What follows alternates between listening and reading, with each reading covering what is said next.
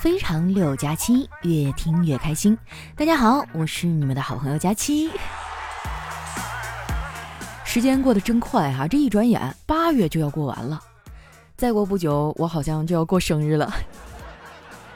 其实吧，我一直都不怎么喜欢过生日。我记得有一年啊，我去网吧打游戏，正好那天呢是我身份证上的生日。网管扫我身份证的时候啊，看到了，然后呢他就广播对着全网吧的人播报。今天是六十六号玩家的生日，某某网吧祝您生日快乐。于是整个网吧都知道了，角落里那个小胖姑娘哈，过生日都没人约，一个人在网吧打游戏。不过生日还是有点用的，比如说呢，可以拿来当密码。很多人都觉得啊，用生日当密码太危险了，我觉得不是，这么做反而很安全，毕竟也没有谁记得你的生日啊。我小时候的生日呢，过得就比较随机啊，因为不知道我妈哪年啊就把我的生日给忘了。我记得我上小学三年级那年，我妈晋升为主管，特别忙。我生日那天啊，她连个蛋糕都没给我买。说实话啊，我当时还挺难过的，但是也没办法呀，就只能一个人躲起来哭。说到这个啊，我想问一下，你们难过的时候都怎么办呢？之前啊，有人跟我说过，他难过的时候呢，就去找朋友排解情绪。我挺羡慕他呀，能有一群那么有涵养的朋友，会在他难过的时候呢，用鸡汤啊、温暖的话来安慰他、鼓励他。而我的朋友们啊，在我难过的时候就只会说：“你他妈别装了啊，赶紧上号。”虽然我的朋友不会安慰人啊，但是我遇到事儿的时候呢，也都会挺身而出。我刚当主播那会儿啊，对负面的评价特别敏感，有人说我啊，我就很委屈。我的朋友们知道以后呢，就会去找那些人去理论。现在回想起来啊，还是觉得挺感动的。不过他们现在不会这么干了，毕竟现在的杠精实在太多了，根本就理论不过来。有一个词儿呢，就是形容现在这种现象的，叫一言九鼎。哎，说的就是啊，在当今的互联网中，只要你一发言，哎，就会有很多种声音来杠你。这样啊，就会搞得人人自危。根本就不敢在网上说话了。反正我已经很少发动态了，但是人吧，总有表达的欲望，所以在不知不觉中啊，我现实中的社交能力提升了不少。现在的我啊，就特别爱拉着别人聊天儿。前段时间呢，我们家空调坏了，我就买了个新的。来装空调的师傅呢，是个中年大叔，穿着一身又破又旧的制服。我就忍不住问他：“我说师傅呀，你们制服就这一套吗？不定期换新的吗？”师傅说：“换呐，但是我们干装卸的衣服啊，磨损大，这也是没办法的事儿。”我说：“那你自己换一套不就行了吗？干嘛非要穿公司的制服啊？”师傅啊，就一脸苦笑着说：“我媳妇儿给我买了，我上次干活就没穿这件带着 logo 的制服，结果我装空调的时候累了，站着休息一会儿，然后就有人报警说我要跳楼。”后来呀，那个师傅把他的遭遇绘声绘色给我讲了一遍，把我逗的是哈哈大笑啊。他可能是得到了肯定，话匣子啊就随之打开了。大叔呢开始跟我分享自己的生活趣事儿，还说自己最大的爱好啊就是买彩票。说出来你们可能不信啊，我也是一个老彩民了。每次路过彩票站，只要我手里有零钱，都会进去买几注。说实话呀，买了这么多年彩票。我离五百万最近的一次是在一个下午，我和一辆运钞车呀并排堵到了一块儿。堵完车的当天晚上，我就做了一个梦，梦到自己丢了六块钱。我上网查了一下，很多人都说梦是反的。哎，我当时还挺高兴，心想终于要苦尽甘来了，总算该轮到我捡钱了。结果第二天啊，我一出门丢了九块钱。不过呢，那已经是很久以前的事儿了。现如今啊，基本上也不会有人丢钱，因为大家根本就不拿现金，出门都是手机支付。不得不说呀，我们对手机的依赖真的是越来越严重。我现在每时每刻都离不开手机。昨天晚上不知道怎么了，闹肚子，肚子突然就疼了起来。但是去厕所的时候呢，忘带手机了。你们知道没带手机上厕所有多可怕吗？我坐在马桶上啊。把厕所的地都拖了。从厕所出来呀，我立马拿起手机发了个朋友圈吐槽这个事儿，顺便卖了个惨。结果刚发出去啊，就有人评论：“哟，拉肚子了呀？那你很快就能瘦了。”我真是搞不懂这些人都怎么想的，非得阴阳怪气的说话。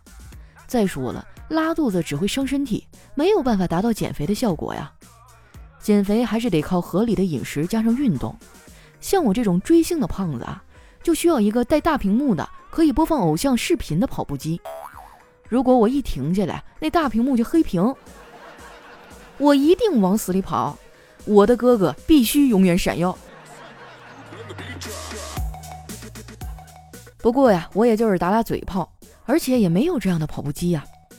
说出来都惭愧啊，我已经很久没有去健身房了。我昨天看了一个统计啊，说大概有百分之八十五的健身房会员。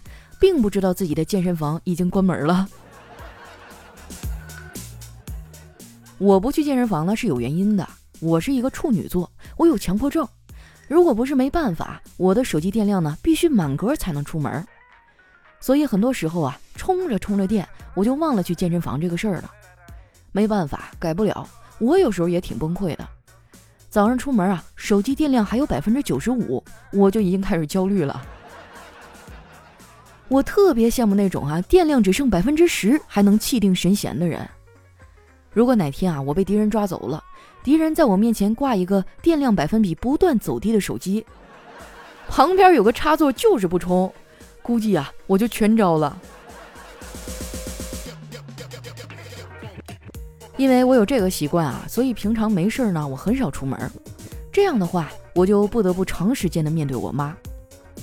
昨天晚上，我正窝在沙发上玩手机呢，我妈突然凑过来问我：“闺女啊，七夕都快过去了，我怎么没看着你拆礼物啊？”我说：“妈，你拿我逗着玩是吧？我连男朋友都没有，哪来的礼物呀？”我妈说：“这话说的，没有男朋友就不能有礼物了吗？妈跟你说，这种节日你要给自己买礼物，别怕贵，喜欢就买，最后呢，记住多少钱。”等你以后有对象了呀，让你未来的男朋友给你报销。我当场啊就被我妈这个逻辑给折服了，目瞪口呆的看着她。我妈接着说：“你这啥表情啊？是怕男朋友来的太晚了，赚的钱不够花吗？别担心，妈替你想着呢。我前几天啊见到你刘婶儿了，他说他们单位新来一个小伙子，长得可精神了。你明天下班去见一下吧。”我都帮你约好了，我无奈的点点头。哎，我就知道事情没有这么简单。我们家老太太这套路啊是越来越深了。不过呢，我也没有那么抗拒相亲，毕竟这也是认识异性的一种方式。第二天啊，我下了班就去事先约好的地方，对方是个钢铁直男，手里拿着一个 iPad，我以为他是要送我一个 iPad 作为见面礼。当时我还挺高兴，我心想这人可真大方呀。没想到啊，他一坐下来就说：“来，你看看，我做了一个关于我的 PPT。”我第一次见人来相亲啊，整的跟面试一样。我看到他还写了自己的优缺点，这个缺点写了一大堆，优点呢就一个，写的是不挑食。看完他的 PPT 呀，我们俩就陷入了沉默。他为了缓解尴尬呢，开始跟我聊最近的新闻热搜。他说：“这几天呀，大家都在探讨饭桌文化，你对这个有什么看法吗？”我无奈的撇撇嘴，我感觉我可能真的是来面试的啊，见个面还得有观点输出，这也太累了。我感觉这个话头一旦开始了，我俩没准能在饭桌上辩论起来。为了避免这种情况发生啊，我就随便的敷衍了几句，把这话题岔开了。其实啊，我对饭桌文化是有自己的理解的。我心中的饭桌文化是：别吧唧嘴，别扒拉菜，把饭咽下去再扒扒。这顿饭吃的啊，真是要多尴尬就有多尴尬。吃完饭呢，这哥们还想约我看电影，我赶紧找了一个借口拒绝了，然后一秒钟都没有多待呀。打了个车就回家了，一进门啊，就看见家里这几个人正在那打麻将呢。看样子我妈手气好像不太好，一个劲儿的抱怨。我寻思着过去给老太太支支招吧，结果啊，我刚凑过去，桌子边都没挨着呢，桌子却翻了。然后就看见我妈一边收拾啊，一边骂我：“这都多大人了，还总是毛手毛脚的，一进来就把桌子给整翻了。”说完呢，他就去厨房拿扫帚了。剩下快要胡牌的我爸、我哥和我嫂子，一脸怒气地看着我。我真的太冤了，我的亲妈呀！你闺女肩膀没那么宽厚，做不了背锅侠呀。为了平息眼前这几个人的怒气，我只能满脸堆笑地说：“哎，最近我关注了一个公众号，叫做 API 二四零，买东西能省钱。你们有没有啥要买的呀？发给我，我帮你们买。”我哥说：“还有这好事儿，我现在就把链接发给你。”我嫂子啊，赶紧拉住他，然后对我说：“那怎么好意思呢？有句话说得好，授人以鱼不如授人以渔。要不你教教我怎么用吧，以后省得老麻烦你。”我说：“这简单呢，你打开微信啊，在搜索栏呢搜索 API 二四零，就是字母 API 加上数字二百四。”关注以后呢，你网购买东西啊，选好商品，先不要结账，把你想要购买的这个商品链接呢发给公众号，然后再按照流程下单，确认收货以后啊，就可以获得省钱优惠了。像淘宝、京东、拼多多、饿了么、美团都可以用。我嫂子啊，在我的指导下关注了公众号，然后一顿操作呀，就清空了自己的购物车。如果你也跟我嫂子一样想长久的省钱。那一定要加一下这个公众号 API 二四零。不瞒你们说呀，最近我用这个号省了不少钱，当然我也买了很多东西。不过这也不赖我呀，这些日子啊，我们小区的猫发情，晚上总是叫，就整得我根本就没办法睡觉，只能逛淘宝。我现在啊，都想把这些小野猫拉出来教育一顿。叫有什么用啊？有用的话，我早就叫了。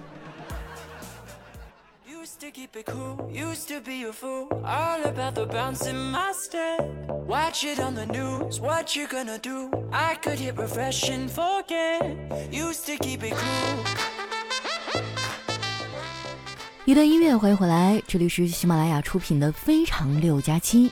喜欢我的朋友呢，记得关注我的新浪微博和公众微信，搜索“主播佳期”，是“佳期如梦”的佳期。那又到我们留言互动的时间了。首先，这位听众呢叫玉小鱼，他说：“佳期啊，每次跑步需要听两期的节目，最近跑的勤，明显不够用了。”这么巧，我最近也在跑步呀。实不相瞒啊，我又没控制住自己，然后去办了一张健身卡。今天是第二次去上课啊，回来以后，我觉得自己已经是个废人了。下一位呢叫听友二二九六六八幺四，他说我们学校食堂的炸土豆啊是荤菜。我问打饭的阿姨为什么，他说因为土豆啊是猪油炸的。差不多就得了哈，我跟你说用猪油都算对你好了。我们原来学校那食堂就各种的黑暗料理，你吃过圣女果炒鸡蛋吗？就是那小番茄。下一位呢叫榆木子熙啊，他说佳期啊，今年呢是我来这座城市第八年了，依然不记得当初为什么会来这儿。这八年没有存到钱，倒是给自己啊存了一身膘。突然发现这八年我是混着过来的，最近很多感叹，感叹这八年一事无成，感叹这八年啊我把我爸对我的期望一点点变成了失望，感叹这八年对自己的放纵。哎，你这些年有什么变化吗？呃，我来上海五年多了，然后瘦了四十多斤。呃，原来我真的超胖，嗯，然后工资基本上涨了一倍吧，差不多。哎，其实你们有没有发现我真的很努力？嗯，反正现在领导还有同事们都蛮认可我的吧。然后自己除了做娱乐节目以外，还去录有声书，嗯，就是多给自己增加一些可能吧。我觉得这五年，我除了没有减到自己理想的体重，但是其他的事儿基本上都完成了。啊。当然还有这个脱单这个事情，一直一直就 这个我们就不说了哈。其实我觉得人生当中啊，哪有那么多立竿见影就特别有效果的事儿啊？你就已经意识到自己的问题了，那就努力呗，总比在这哀叹强是吧？马上动起来。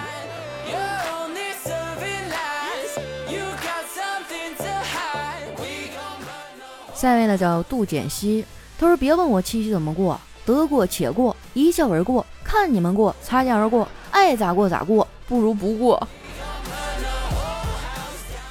我的七夕啊，在整点的时候，真的就收到了一个男生给我发的语音，当时我都激动了，因为那男的是我同行，我以为他要对我说一些让我很羞涩的话嘛，但是我没有想到他跟我说：“佳期啊，你现在闲着吗？你起来帮我录一句角色音。”我当时想砍死他的心都有了。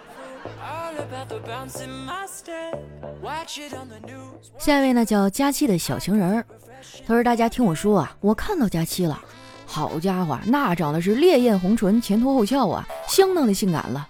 佳期上前听风，封哈利波特大佳期为性感女神。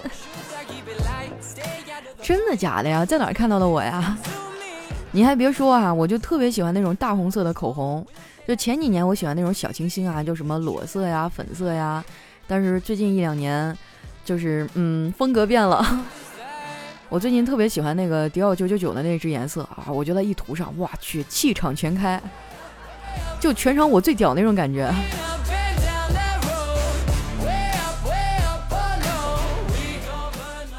下面呢叫这个丫头叫吉祥，她说七夕啊，我化好精致的妆，换上好看的衣服，穿着最爱的高跟鞋，播放着优美的曲子，在家里嗑会瓜子儿。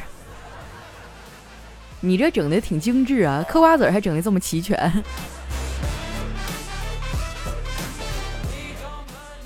下面呢叫 Jason 讲，他说有一天啊，老师说国破家亡，把这个路由气坏了。然后同学说路由气坏了，那咋上网啊？另外一个同学说没关系啊，咱可以找欧阳修。那要是欧阳修不了，咱可以找王之换啊。要是王之不给换，那就找周润发。周润要是不发，就去找奥利给啊；奥利要是不给你呢，就找光头强啊；要是抢不过光头呢，就可以找王者荣耀啊；王者荣耀要是不给呢，我们就找猪八戒。万一猪八说啊要打印借条怎么办呢？那就找和平精英啊。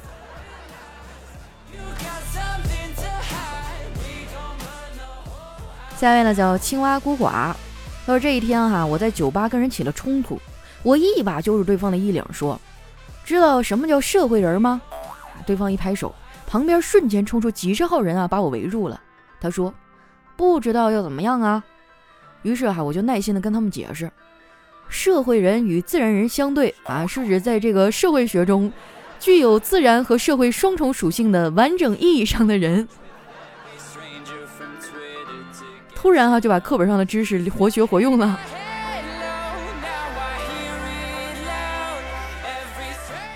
下面呢叫 Micro Art 啊，他说：佳期啊，你是不是也这样？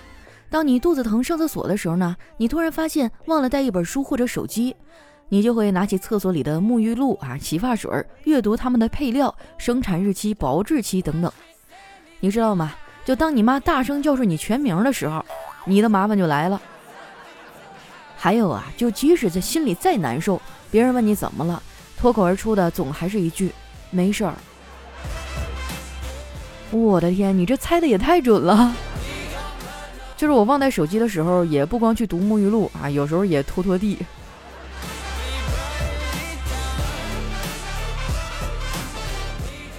下面的叫路易斯线，他说：“自打我出生以来呀，就独得上帝恩宠。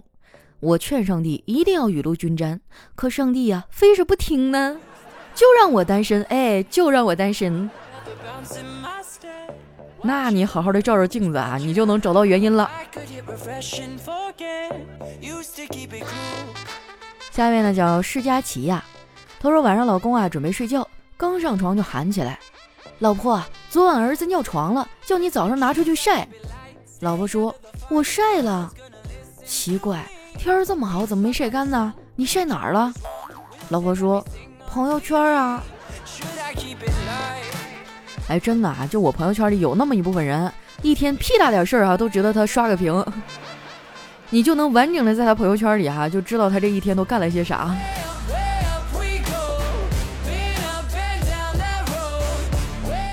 下面呢叫特爱我家妻，他说老王的老婆呀嫌老王没有男子气概，老王一怒之下出去找几个小混混打架，最后老王呢进了医院，老王的老婆呀在他病床前哭着说。现在社会怎么了？几个七八岁的孩子下手都这么狠，那你这真的太丢人了。下面呢叫瞅你漂亮，他说大妈还上了公交车投了一块钱，司机说两块，大妈说是呀两块，司机说空调车两块，大妈说空调车是两块呀，司机又说。投两块，大妈笑了，还说不光投两块，浑身都凉快。说完呢，就往后头走。司机说啊，我告诉你，前头两块。大妈说，我觉得后头人少更凉快。真是不在一个频道哈，就没有办法有效的沟通，交流不到位，努力全白费啊。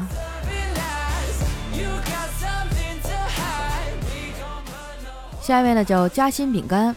他说：“舔狗日记，今日表白被拒。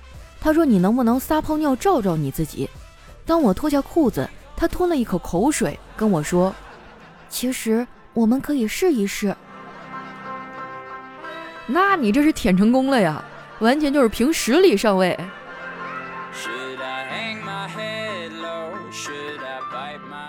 下面呢叫知了，他说：‘击剑啊，是最适合在疫情期间学习的运动。’所有人都戴面罩啊，裹得严严实实的。一旦有人靠近啊，就用剑戳他。那你可真是想多了。我有一朋友，他们家孩子还真的就是学击剑的。你知道击剑学费多贵吗？就咱们这个工资水平，洗洗睡吧啊。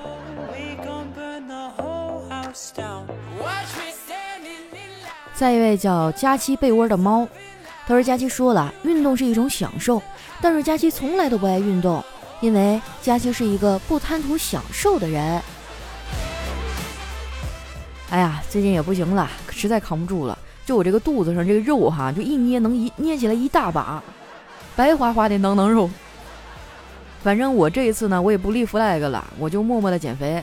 要是有效果的话呢，我就在微博上晒一下照片，好不好？你们可以跟着我一块儿打卡呀。咱们互相督促啊，就是互相的去监督一下对方运动的进程。下面呢叫随缘二三三二，他说父亲啊看了看自己的手表，已经十二点三十一分了。夜深人静，妻子早已熟睡，父亲悄悄地摸进女儿的房间，他站在女儿床边，看着熟睡女儿稚嫩清纯的脸，不忍心吵醒她，心中不断的挣扎。她可是我的亲生女儿，她明天还要上学呀！他拼命挣扎，他想要呼救，可是，一张大手已经捂在了他的嘴上，他叫不出声。回过神来，黑暗中竟然是他的亲生父亲。他用难以置信的眼神惊恐地盯着父亲。父亲说：“别出声，别吵醒你妈，很快就完事儿了。”女儿放弃了挣扎，不再抵抗。父亲缓缓地放开了自己的手，说道：“最近呢，好不容易打上了星耀一晋级赛，爸爸很菜，你帮爸上个王者吧。”我呸！听到前面我都要帮你报警了。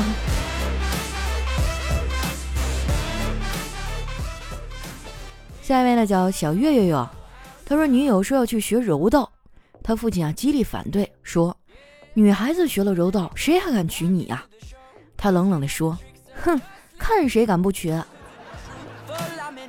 这不跟我嫂子一样吗？就是结婚之前啊，小鸟依人，弱不禁风的；结婚以后，我哥才发现他是跆拳道黑带，家里一摞子证书啊。所以你知道吧？这个家庭地位啊，还是要靠实力来争取的。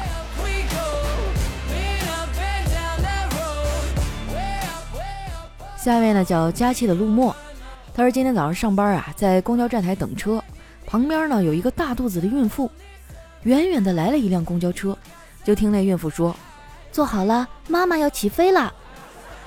然后呢，就看见他捧着肚子啊，风风火火朝着公交车上奔了过去。哇，这妈妈好可爱呀！我觉得跟这样可爱的妈妈生活在一起啊，这个教出的孩子应该也很有趣儿。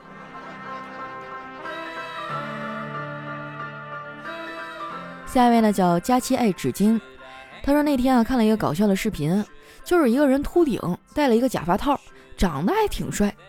从外头啊进到一个房间里，正好这边呢刚安上一个大风扇，尴尬的一幕出现了，这按钮一开呀，那头套就跟飞机机舱盖升起了一样，露出了这人可爱的地中海。最后呢，他只能双手啊重新扶正头套走了。所以说呀，佳琪，你要保护好你的头发呀。道理我都懂啊，然而做不到啊。就真的啊，尤其是每一次搜集素材啊，就写稿子的时候，那真的是挠头啊，疯狂的薅头发呀。就是每一个加班的夜里啊，第二天你醒来，你看那个书桌旁边地上全都是头发。脑力劳动就是这样哈，不信你就看你周围的程序员，基本上都是早早的就秃了。下一位叫推爱丫丫，他说老婆去上班，儿子呀把床弄得乱七八糟的。